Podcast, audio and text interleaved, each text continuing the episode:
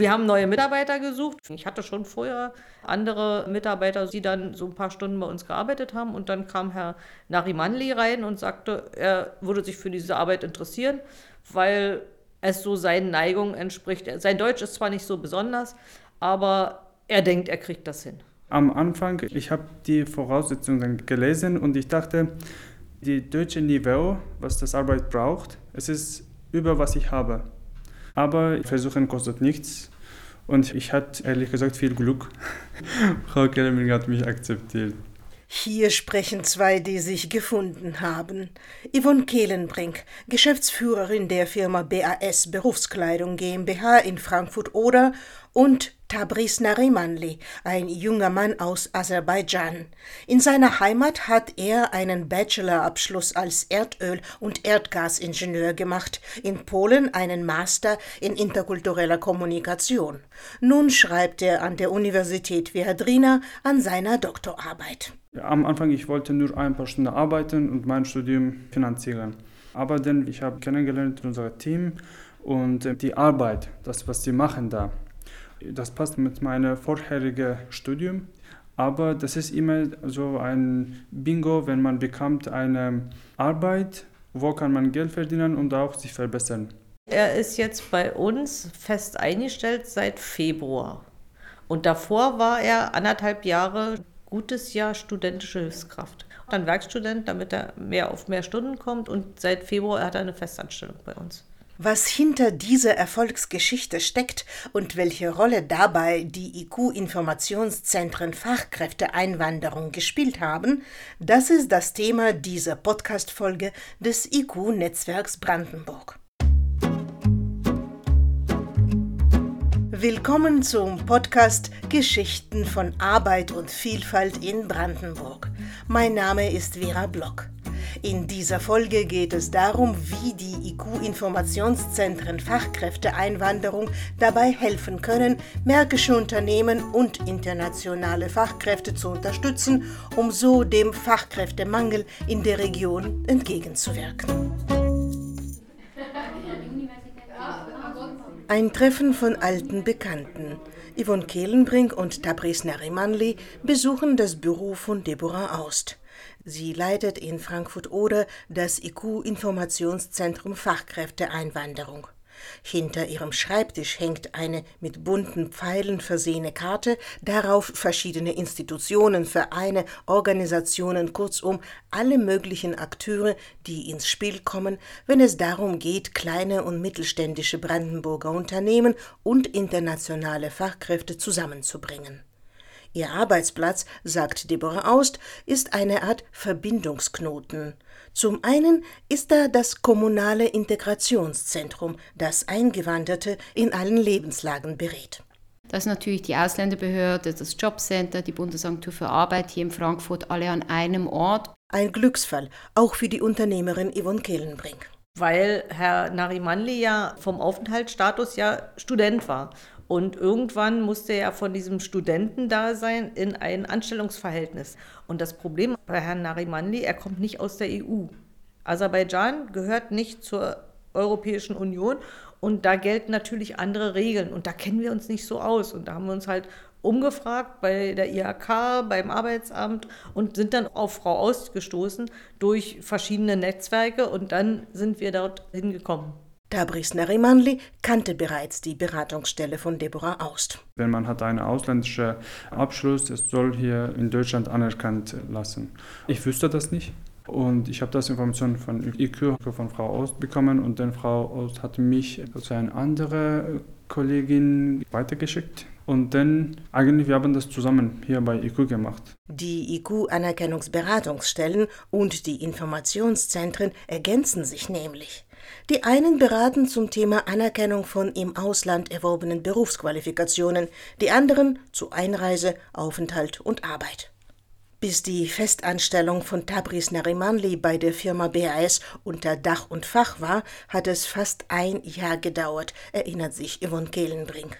Und wir haben uns dann aber auch nochmal von der anderen Seite an Frau ausgewandt. Und dann hat sie uns erklärt, wie der Werdegang sein kann.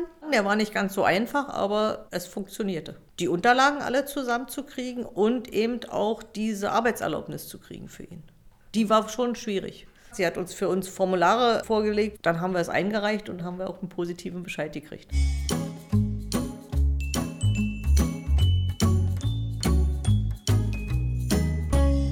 Der Fachkräftemangel ist eine der größten Herausforderungen für die deutsche Wirtschaft. Er ist in den Krankenhäusern der Metropolen zu spüren und in den kleinen Handwerksbetrieben auf dem Land. Nachwuchs ausbilden, attraktive Arbeitsbedingungen schaffen, alles wichtige Schritte. Doch das alleine wird nicht reichen, sagt Sonja Stenzel. Wir haben einen demografischen Wandel. Diesen können wir nicht verhindern. Der wird weiter voranschreiten. Das heißt, auch der Fachkräftemangel wird in Deutschland weiter voranschreiten und natürlich auch in Brandenburg. Sonja Stenzel leitet seit September 2020 das IQ-Informationszentrum Fachkräfteeinwanderung mit Standorten in Eberswalde und Neuruppin. Es gibt in vielen Ländern einen Fachkräfteüberschuss in vielen Branchen und diese Fachkräfte suchen natürlich eine andere Möglichkeit. Und hier könnten sie in Deutschland dann anfangen ähm, zu arbeiten und sich ein neues Leben einzurichten. Die gesetzliche Grundlage dafür liefert seit März 2020 das neue Fachkräfteeinwanderungsgesetz. Es soll die Zuwanderung steuern und nachhaltig entwickeln. Dabei geht es um die sogenannten MINT-Berufe, also in den Bereichen Mathematik, Informatik, Naturwissenschaft und Technik aber vor allen Dingen um das dringend benötigte Fachpersonal in der Gesundheits- und Pflegebranche. Auch die Unternehmen in den Bereichen Industrie, Handel, Hotel- und Gastgewerbe, Dienstleistungen, Tourismus, Landwirtschaft und Handwerk sollen durch internationale Fachkräfte unterstützt werden. Generell gibt es im FEG aber keine Einschränkungen bei den Berufen. Durch das Gesetz haben qualifizierte Fachkräfte aus Drittstaaten, wie zum Beispiel Fachkräfte mit abgeschlossener Berufsausbildung, mit abgeschlossenem Hochschul- oder Fachhochschulabschluss, höhere Abschlüsse auch wie äh, Promotion, die Möglichkeit, in Deutschland zu arbeiten.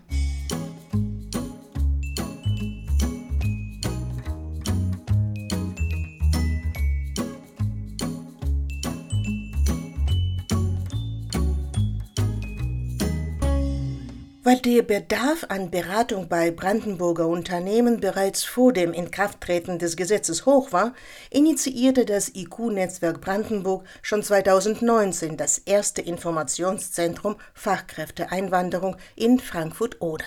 Während Sonja Stenzel für Nord- und Westbrandenburg zuständig ist, kümmert sich Deborah Aust von Frankfurt-Oder aus um Süd- und Ostbrandenburg. Wir sind spezialisiert auf interkulturelle Kompetenzschulungen und Prozesse im Unternehmen so zu begleiten, dass interkulturelle Öffnung im Unternehmen je nach Branche machbar ist.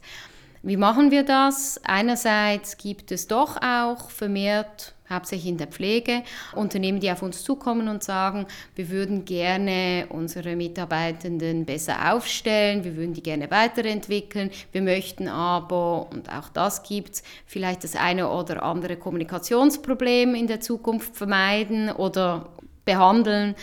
Und es gibt Unternehmen, die kommen und sagen, wir haben die und jene äh, Probleme, können Sie mal kommen und, und gucken, wie wir vielleicht die in der Zukunft einfacher lösen können. Und in den Schulungen geben wir eben so kleine Tipps und Tricks den Unternehmen an die Hand. Zum Beispiel, wie verfallen Sie nicht in Dialekte, sprechen Sie langsam, benutzen Sie möglichst keine Fremdwörter oder auch Abkürzungen. Ähm, ich meine, in vielen Betrieben ist es so, dass sich sehr, sehr viele Abkürzungen eingeschlichen haben in den Arbeitsalltag, die natürlich die internationale Fachkraft noch nicht kennt. Und das sind dann so kleine ja, Tipps, die einfach das Miteinander im Betrieb einfacher machen. Nicht nur Brandenburger Unternehmen werden in den IQ-Informationszentren beraten. Wir versuchen eben beide Seiten für die andere Seite zu sensibilisieren, um eben Konflikte und Probleme schon äh, im Vorhinein ausschließen zu können. Oft sind Fachkräfte aus anderen Ländern enttäuscht, wenn sie am neuen Arbeitsplatz nicht sofort die gewohnte qualifizierte Arbeit aufnehmen dürfen,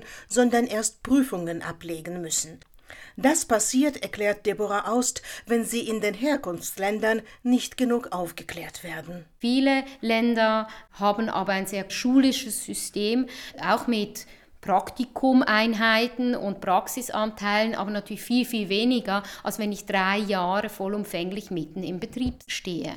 Das macht, dass man natürlich einerseits recht hat, ja, ich bin ausgebildete Fachkraft, ich müsste jetzt das eins zu eins auch anwenden dürfen. Ist aber bei uns, weil die Praxis fehlt, was anderes. Und demzufolge muss zuerst dann dieser Praxisteil erfüllt sein, bevor man das Gleiche haben kann. Und dieses Nichtverstehen des Systems, dass wir zwei unterschiedliche Bildungssysteme haben, produziert Frust, ganz klar. Aber da müsste halt einfach transparenter kommuniziert werden, was ist das eine, das andere.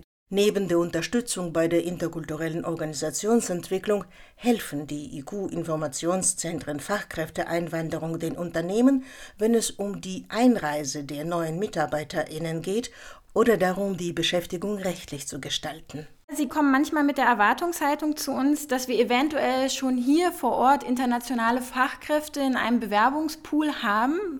Doch die IQ-Informationszentren Fachkräfteeinwanderung werben selbst keine Fachkräfte im Ausland an, arbeiten aber mit der ZAV, der Zentralen Auslands- und Fachvermittlung bei der Bundesagentur für Arbeit zusammen. Was die IQ-Informationszentren dagegen leisten, ist fundierte Beratung zum Fachkräfteeinwanderungsgesetz und tatkräftige Unterstützung. Die häufigsten Fragen von der Unternehmensseite sind, a, wie lange dauert es, bis die Fachkraft bei mir anfangen kann?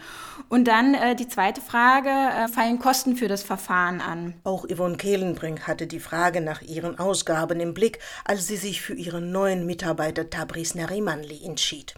Das ist also finanziell schon eine ganz schöne Herausforderung, jemanden einzustellen und relativ viel zu bezahlen. Man investiert erstmal in der Hoffnung, dass der Mitarbeiter dann auch bleibt. Die internationalen Fachkräfte die Rat bei den IQ-Informationszentren suchen, haben andere Sorgen. Die Länge des Verfahrens, das ist auch vielen internationalen Fachkräften nicht klar, wie lange sowas dauern kann. Wir haben ja das beschleunigte Fachkräfteverfahren, da geht das Ganze schneller, aber es kann natürlich sein, dass wenn man ähm, normal nach Deutschland kommen kann, der Anerkennungsprozess dauert seine Zeit, dann äh, brauche ich einen Termin bei der Botschaft, um ein Visa zu bekommen. Auch das kann bis zu einem halben Jahr zum Beispiel dauern. Dann müssen die Unterlagen geprüft werden. Alles im Allen äh, muss man eben den ähm, internationalen Fachkräften klar machen, dass es eben nicht in drei Monaten der Fall sein wird. Das beschleunigte Fachkräfteverfahren war eine der wichtigsten Neuerungen im aktuellen Fachkräfteeinwanderungsgesetz. Dadurch können internationale Fachkräfte schneller nach Deutschland einreisen. Dazu müssen sie jedoch bereits einen Arbeitgeber haben, der in Vollmacht für seine künftigen Mitarbeiterinnen das Prozedere bei der Ausländerbehörde einleitet. 411 Euro ist die Gebühr für ein Verfahren. Nicht wenig Geld, aber heutzutage, sagt Sonja Stenzel, sind Unternehmen bereit, für eine gute Fachkraft noch tiefer in die Tasche zu greifen. Es gibt äh, viele Firmen, die die Bewerbungskosten übernehmen, weil ähm, stellen Sie sich vor, Sie haben eine ukrainische Fachkraft, äh, da ist das Lohnniveau natürlich geringer und ähm, dann ist, sind natürlich ähm, Verfahrenskosten für das Anerkennungsverfahren von bis zu 600 Euro zusätzlich äh, zu den Gebühren und Kosten, äh, die für Beglaubigungen dazukommen und auch noch das beschleunigte Fachkräfteverfahren ist natürlich sehr viel Geld. Und deshalb sagen die Unternehmen, wir brauchen die Fachkräfte, wir möchten sie schnell nach Deutschland bekommen und dann zahlen diese Unternehmen auch die Gebühren für diese Fachkraft, was natürlich auch gleichzeitig auch eine Wertschätzung ist für die Fachkraft weil sie denkt, okay, ich werde wirklich gebraucht in diesem Land und der Unternehmer möchte, dass ich bei ihm anfange. Manche Unternehmen locken internationale Fachkräfte sogar mit Begrüßungsgeld. Aber Geld ist heutzutage nicht mehr das wichtigste Argument, weiß Deborah Aust. Die Atmosphäre im Betrieb. Welche Karrieremöglichkeiten habe ich auch? Gibt es da Möglichkeiten, langfristig etwas zu etablieren? Und das dritte ist halt die soziale Integration. Also was bietet mir das Umfeld? Welche sportlichen Möglichkeiten, welche kulturellen, welche kulinarisch, ganz wichtig, Möglichkeiten habe ich im Umfeld von diesem Unternehmen? Und da ziehen natürlich größere Städte viel mehr als ländliche Regionen. Darum ist es wichtig, dass Unternehmen gerade das, was sie bieten können, und teilweise ist das ein wunderschöner See, wo ich halt sehr gut Sport machen kann, eine Freizeitsgestaltung habe, ist halt das, das, was man rausstreichen muss. Zum Beratungsspektrum der IQ-Informationszentren gehört auch, den Unternehmen zu helfen, ganzheitlich zu denken, etwa an die Familie der neuen Fachkraft. Mit dem nur herkommen ist ja nur ein kleiner Schritt getan des Familiennachzuges, sondern wenn die Kinder minderjährig sind, müssen sie auch eine Schule haben oder eine Kita. Man muss ja gucken, dass sie krankenversichert sind ähm, und so weiter. Das heißt, also, da gibt es ganz viele Dinge, die mit bedacht werden muss. Und das ist das, was wir dem Unternehmen halt eben mit ans Herz legen, beziehungsweise Strukturen anbieten, damit das Unternehmen das mitdenkt. Damit es nicht nur heißt, okay, wenn die Kinder dann da sind, dann ist alles gut, sondern nein, es braucht halt eben auch die unterstützende soziale Integration dazu.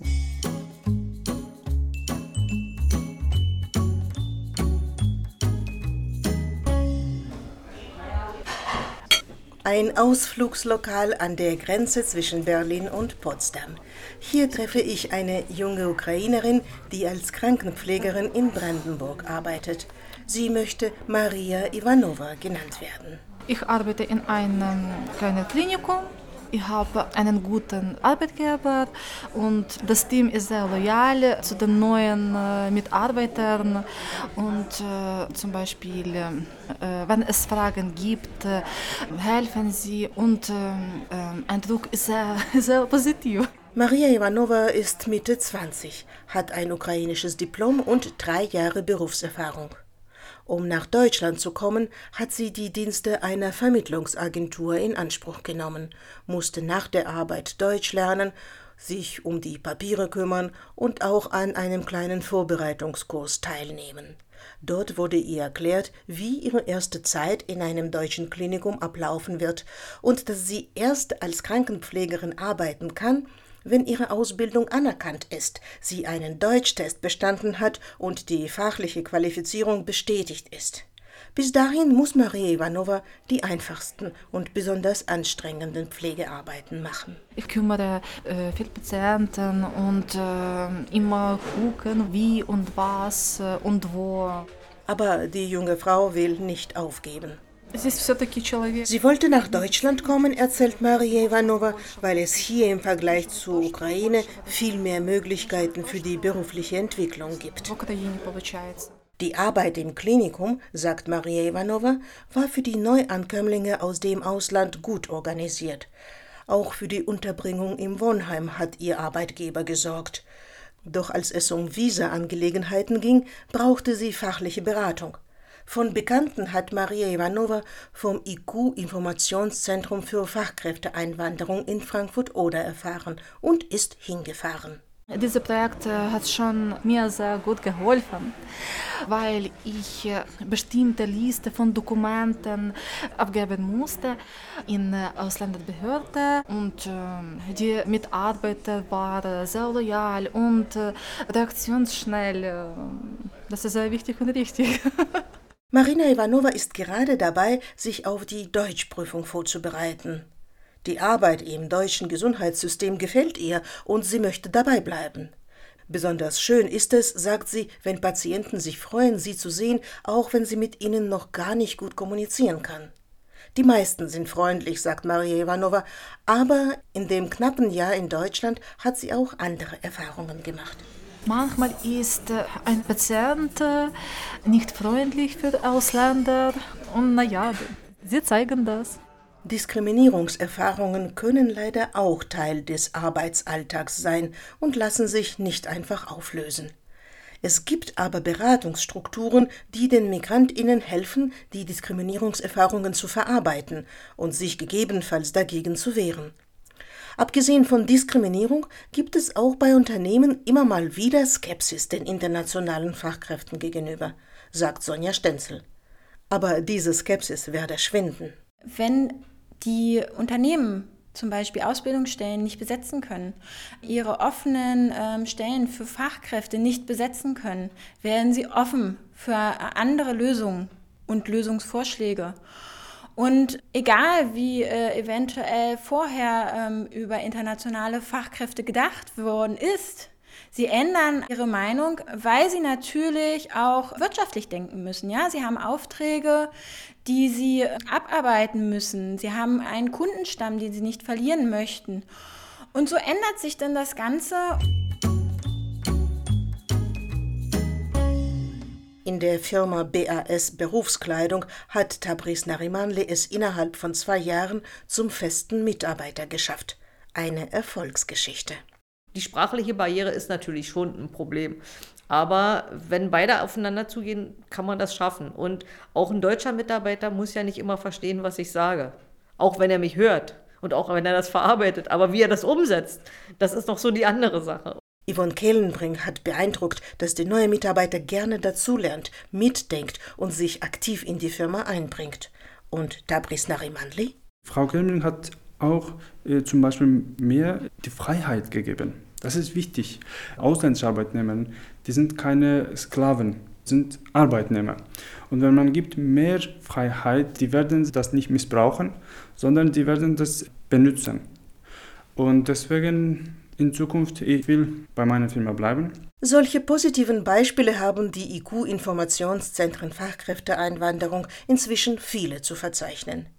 Aber Deborah Aust und Sonja Stenzel wissen genau, dass sie noch vielen Unternehmen und internationalen Fachkräften dabei helfen können, erfolgreich zusammenzuarbeiten.